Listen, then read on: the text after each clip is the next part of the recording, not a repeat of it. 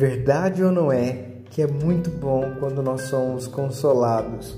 Quando no meio de uma dor, de uma tristeza, de uma angústia, temos uma voz amiga que se aproxima de nós, se aproxima da nossa dor e nos levanta, nos coloca de pé e nos faz ter esperança no meio de, daquele caos no qual nós estávamos.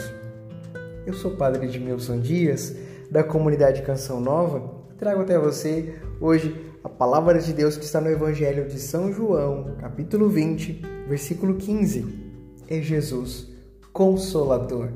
É Jesus que aparece a Maria Madalena, Jesus ressuscitado, que hoje, como disse a ela, diz também a mim e a você.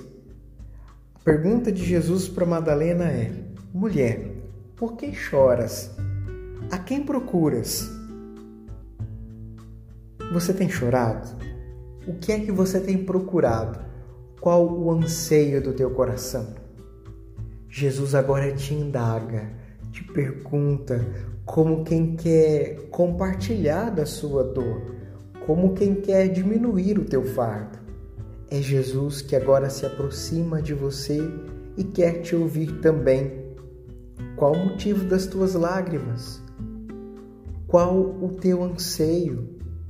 Deixa que Jesus receba os teus fardos. Deixa que Jesus te coloque outra vez de pé.